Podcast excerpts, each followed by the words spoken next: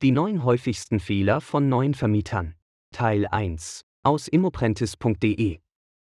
Bei der Investition in eine Immobilie als Kapitalanlage kannst du leicht sehr viele Fehler machen, wenn du einfach und unvorbereitet in den Kauf deiner ersten Immobilie reinstolperst. In dieser Podcast-Folge möchte ich mit dir daher die häufigsten Fehler von neuen Vermietern durchsprechen, um dich davor zu bewahren, diese Fehler in deiner eigenen Investorenkarriere zu machen. Achte darauf, dass du die Fehler aus dieser Podcast-Episode vermeidest und du bist auf einem guten Weg. Da die Folge sonst zu lang wird, habe ich diese Episode in zwei Teile geteilt. Heute gibt's die Punkte 1 bis 4 und in der nächsten Folge dann die Punkte 5 bis 9. So, nun aber genug der Vorrede, lass uns anfangen. Fehler Nummer 1. Nicht mit der Umsetzung starten. Der wohl häufigste Fehler, den neue oder angehende Vermieter machen, ist nicht mit der Umsetzung zu starten.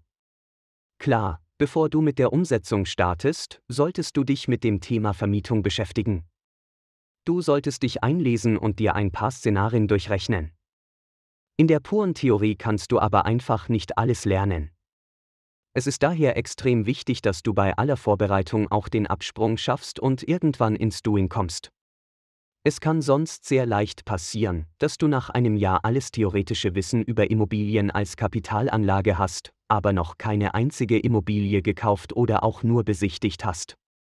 Um dir den Einstieg möglichst einfach zu machen, habe ich auf immoprentis.de einen Artikel Wie läuft ein Wohnungskauf ab in 13 Schritten zum Immobilieninvestor geschrieben, in dem ich dir in 13 Schritten aufzeige, wie du Schritt für Schritt zu deiner ersten vermieteten Immobilie kommst.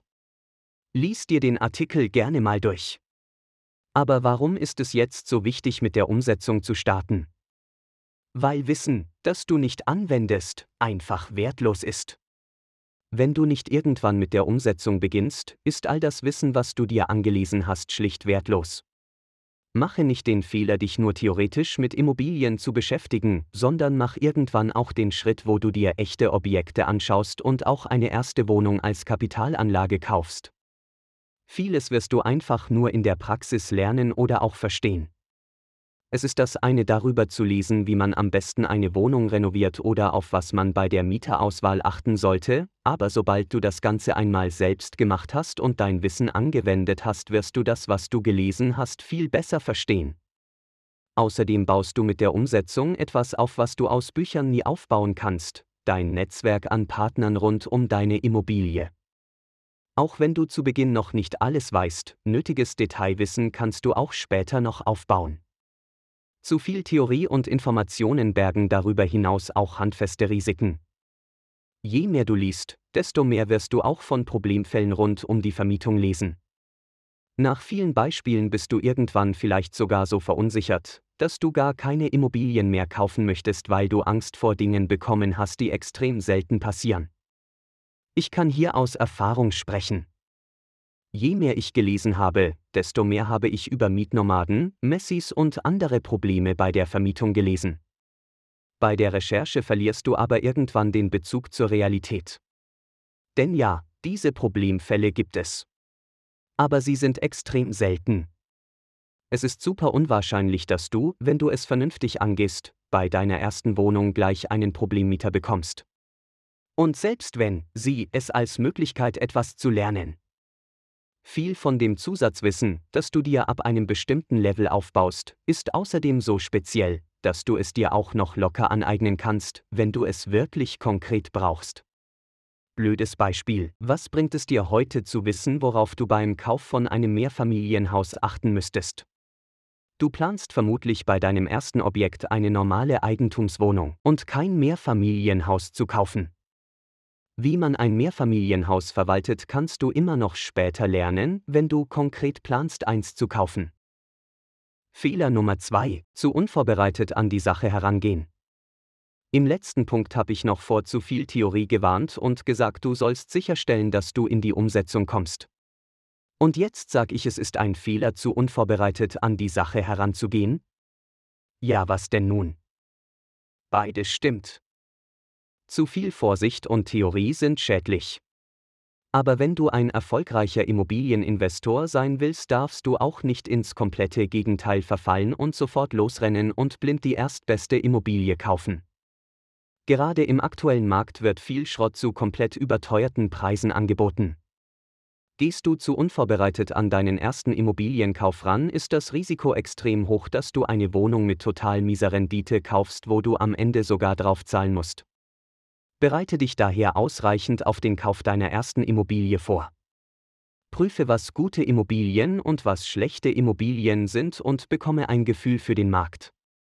Mache ein paar Wohnungsbesichtigungen, um zu sehen, welche Probleme bestimmte Objekte haben.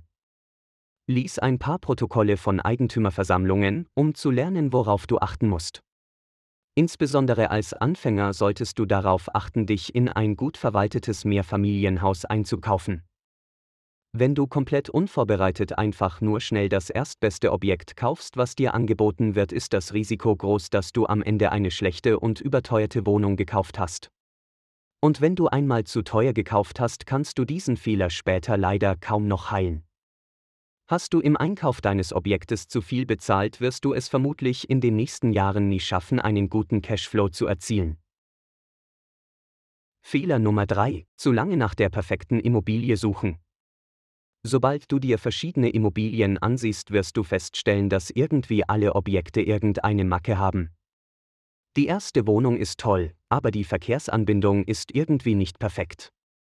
Bei der zweiten Wohnung ist die Verkehrsanbindung zwar super, aber leider hat die Immobilie einen Sanierungsstau.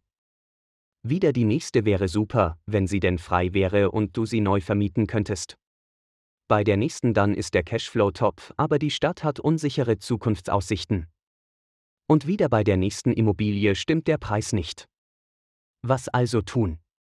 Wie lange musst du suchen, bis du endlich die passende Immobilie findest?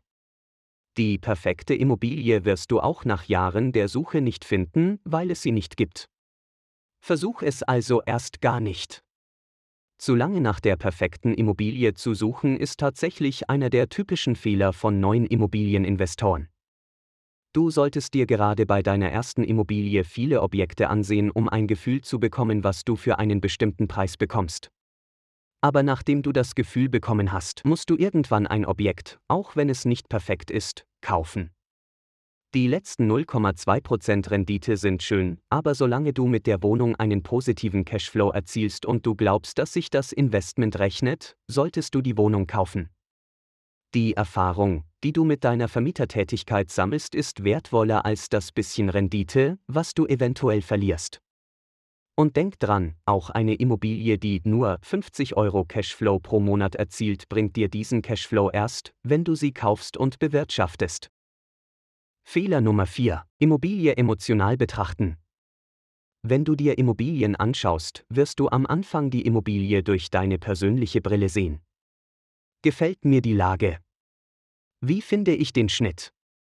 Gefällt mir die Umgebung? Würde ich hier einziehen wollen? Das sind alles gute Fragen, aber der Fokus liegt zu sehr auf dir. Du kaufst dir eine Immobilie, um sie zu vermieten. Es ist nicht wichtig, dass die Wohnung dir gefällt, sondern dass sie möglichst vielen Personen aus deiner Zielgruppe gefällt. Vielleicht ist die Wohnung in einem Stadtteil, den du selbst nicht gut findest. Das ist aber irrelevant. Der Stadtteil soll für deine Zielgruppe ansprechend sein. Du selbst willst vielleicht zentral in der Innenstadt wohnen, aber wenn deine Zielgruppe Familien mit mittlerem Einkommen sind, ist eine günstigere Wohnung, die etwas außerhalb liegt, vermutlich besser. Eine Wohnung, die du so schön findest, dass du selbst dort einziehen würdest, ist mit aller Wahrscheinlichkeit so teuer, dass sie als Kapitalanlage nicht mehr rentabel ist. Auch kann es passieren, dass du bei einer Immobilie schon viel Zeit in die Bewertung investiert hast und dich am Ende mit dem Käufer nicht auf einen für dich wirtschaftlich tragfähigen Kaufpreis einigen kannst.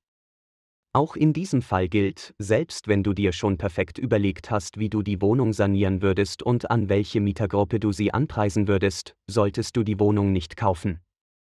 Du bist dabei in eine Kapitalanlage zu investieren und diese muss sich nüchtern und rein auf Faktenbasis für dich rechnen. Trenne daher auf jeden Fall deine Immobilien und Emotionen, um keine schlechten Investments zu tätigen. Okay, das war's erstmal für den ersten Teil. Wenn dich das Thema interessiert, dann höre dir gerne auch Teil 2 dieser Serie an. Willst du allgemein mehr über Immobilien lernen? Dann ist vielleicht auch das kostenlose Immoprentis E-Book etwas für dich.